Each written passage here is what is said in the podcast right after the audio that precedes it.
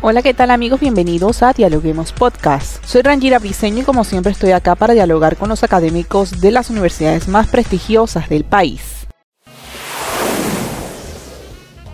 Saludamos a todas las personas que nos sintonizan a través de la www.dialoguemos.es en el Ecuador y en cualquier parte del mundo. En este nuevo episodio de Dialoguemos Podcast hablamos de las billeteras digitales y de cómo es su uso en el Ecuador.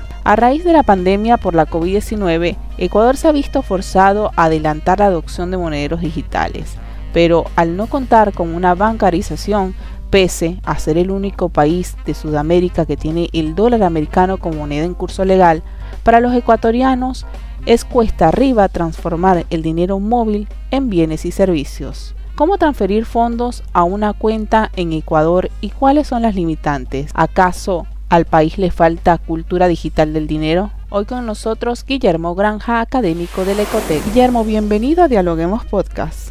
Sí, hola, buenas tardes. Es un gusto, como decía usted, saludar a todos los que nos ven y nos escuchan desde cualquier parte del mundo, porque ya la tecnología nos permite que no existan barreras. Y este tema es sumamente importante, ¿no? Y hay que poder explicarlo desde un punto de vista académico y práctico.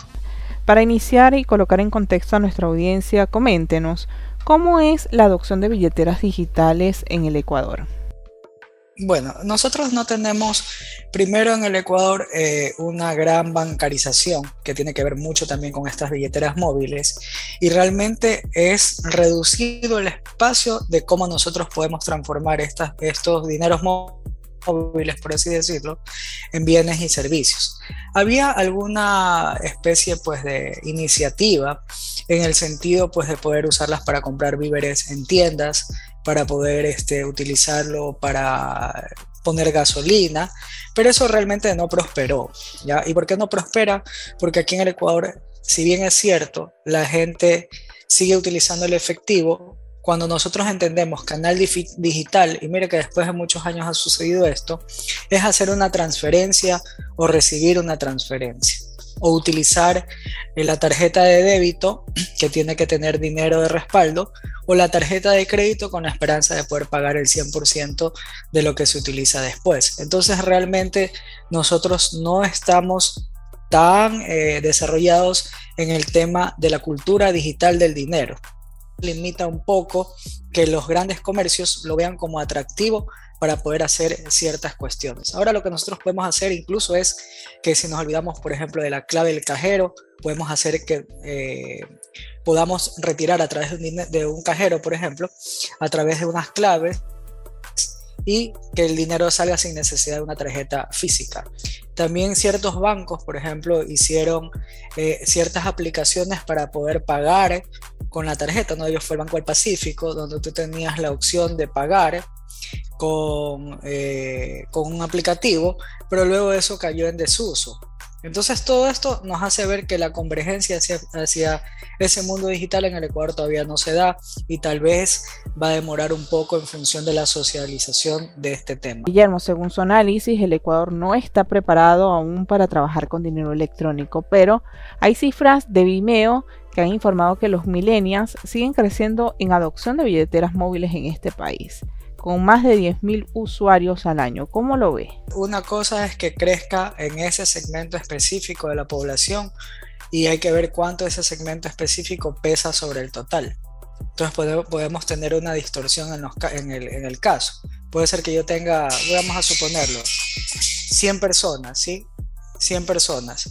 Y de esas 100 personas, los millennials son solamente 20 personas y 80 son las otras personas tradicionales. Entonces realmente el peso es el 20%, no es más allá de eso. Entonces tenemos que nosotros siempre ver cómo son las cifras. No podemos decir que creció esto si no lo sabemos contra qué creció. Correcto.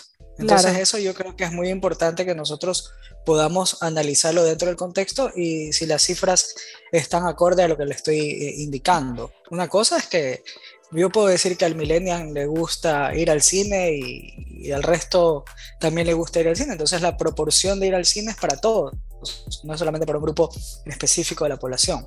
Claro, pero también leí en otra nota que, por ejemplo, Ecuador es el único país de Sudamérica que tiene el dólar americano como moneda de curso legal las políticas monetarias desde hace dos años para la migración a los canales de pagos digitales y el uso de efectivo se ha vuelto como un gran aliado tras lo que sucedió con la COVID-19, razón por la cual el país se ha visto forzado a adelantar la adopción de monederos digitales. Que le decía, o sea, de repente la gente utiliza más la tarjeta de débito para pagar o la tarjeta de crédito o Vimo, todo lo que usted quiera, pero eso no significa que se haya ido eh, lo tradicional. Le voy a poner un ejemplo. Antes para abrir una cuenta de ahorros usted necesitaba obligatoriamente que ir al banco. Hoy por hoy ya no es necesario. Me explico por qué. Porque ahí sí la tecnología y los canales le ayudan hoy por hoy a hacer cualquier cantidad de trámites a través de los chatbots, por ejemplo, de los robots esos, a través de las páginas, Usted cuando llama por teléfono tiene una serie de menús que le ayudan a resolver su problema. Entonces, si nosotros vemos eso, eso sí es un avance, pero no necesariamente. Si usted va al mercado, usted no le va a decir a la persona del mercado, oye, te pago con Vimo. O va a la tienda y le va a decir, oye, te pago con, con esto. Si usted se va de viaje a una población que no está altamente desarrollada, ese comerciante no le va a aceptar tarjeta de crédito, le va a aceptar dinero en efectivo. Entonces el dinero en efectivo, y es más, si ya nos vamos a lo macro, M1, que es el circulante, sigue siendo eh, bastante grande en proporción al, dinero electrónico. Si usted revisa justamente eh, eh, esas, esas, esas cifras de M1 contra dinero electrónico, se va a dar cuenta que la relación entre los dos el dinero circulante sigue siendo grande en el Ecuador y estamos hablando de la masa monetaria. Según lo que usted dice, Guillermo, el comercio electrónico necesita más facilidades en el país para hacer efectivas las transacciones. Entonces, ¿cómo las personas, sobre todo los comerciantes, hacen para utilizar plataformas como PayPal en el país, ya que la mayoría sobre todo usuarios en redes sociales y comerciantes, aseguran que no es fácil transferir el dinero de esta plataforma a cualquier cuenta de banco en el Ecuador. Mire, el tema de PayPal no es que es complejo, ¿ya? Eh, sino que, ¿qué sucede? Si a ti alguien te paga en PayPal, el dinero te llega rapidísimo. El tema es cómo utilizas ese dinero. Entonces, ¿qué sucede? Hay mucha gente que lo transforma en tarjetas de regalo de Amazon.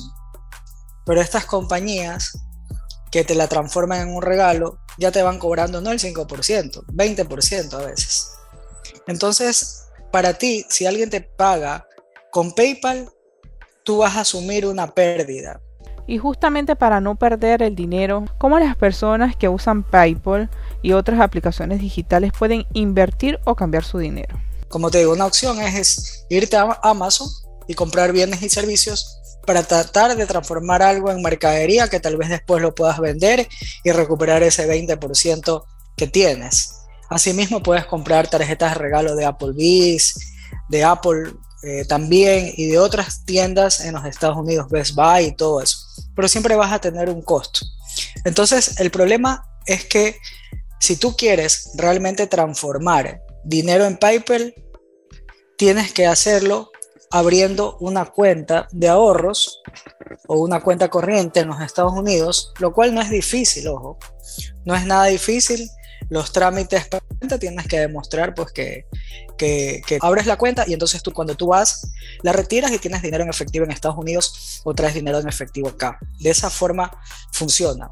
Aquí lo que nosotros hemos avanzado un poquito es en que los bancos locales ya pueden asociar tarjetas de crédito a PayPal. O sea, tú tienes Bancar, tienes Pacífico, te cobran una comisión de un dólar que luego te la devuelven, pero tú la asocias.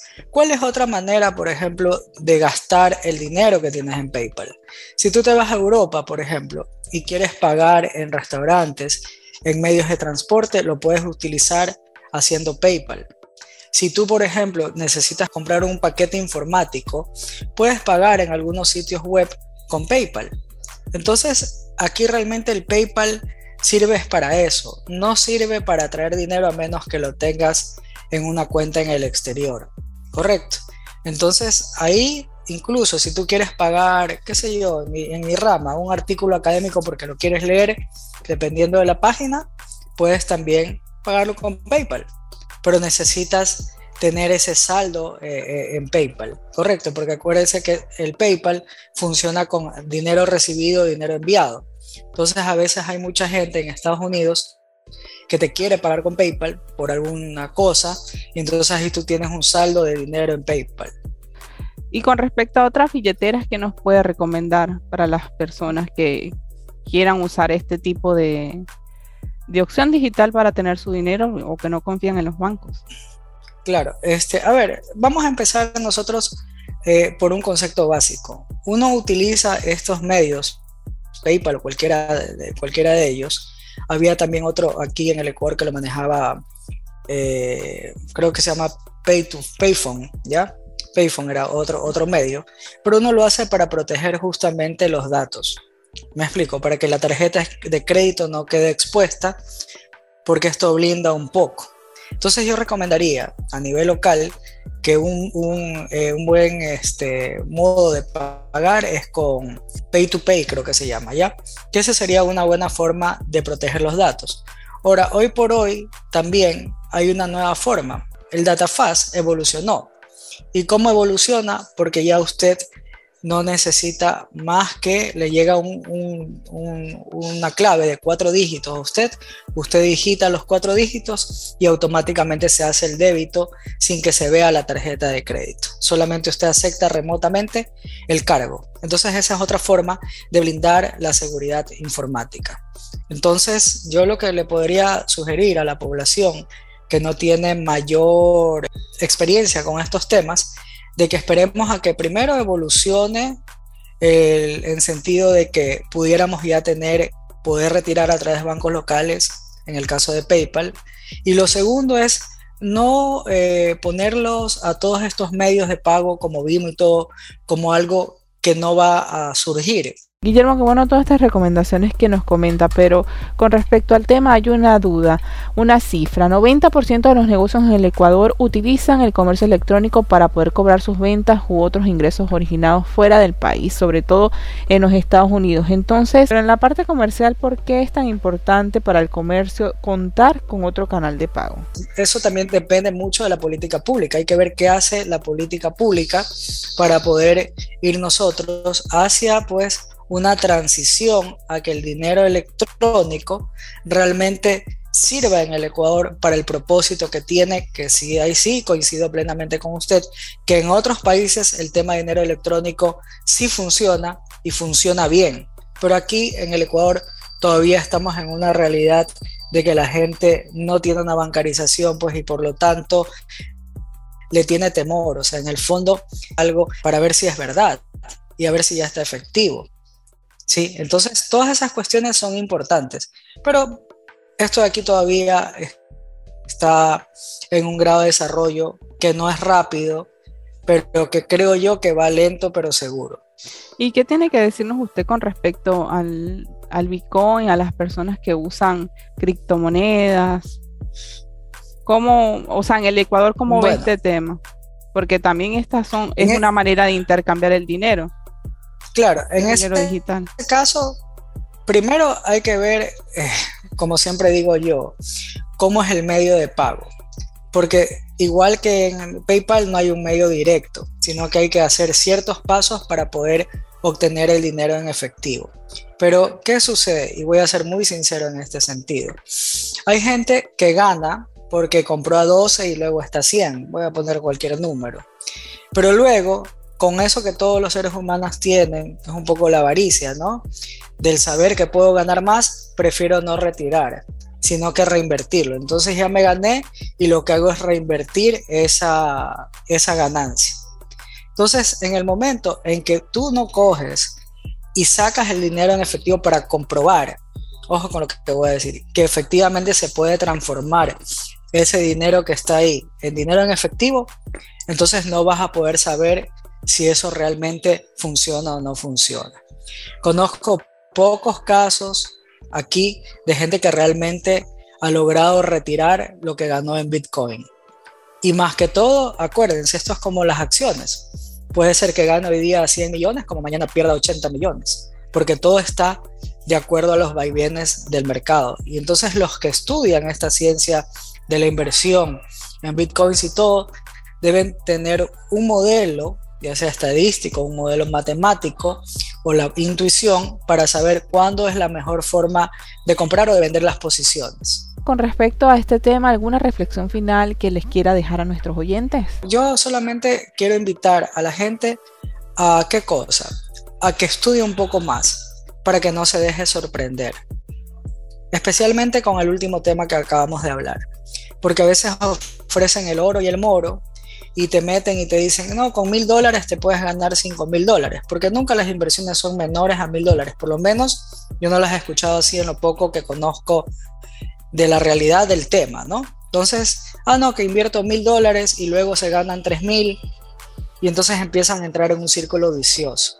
Y yo siempre digo, no es que es por desconfiar, pero si es algo tan maravilloso, debería ser tan fácil como yo tener una tarjeta y poder ir a cualquier cajero y retirar el dinero.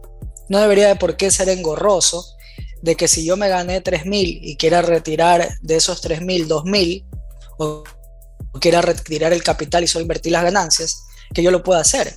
Otros productos financieros sólidos con una moneda de respaldo, si se puede. Usted va y hace una póliza, por ejemplo, y entonces en la póliza se ganó tanto y usted decide si va a invertir totalmente la póliza más el interés o si va a retirar parte del capital. Y el banco no se tiene por qué ofender, ni por qué molestar, ni ponerle ningún tipo de traba. El sistema financiero en cualquier parte del mundo tiene que ser lo suficientemente transparente. Así llegamos al final de esta entrevista. Gracias por acompañarnos, Guillermo. Seguro, muchísimas gracias, que tengan un muy buen día. Gracias por escucharnos. No se olviden de seguirnos en nuestras redes sociales, Facebook, Twitter e Instagram como Dialoguemos Info y visitar nuestra página web dialoguemos.es. Soy Rangira Briseño y seguimos dialogando en podcast.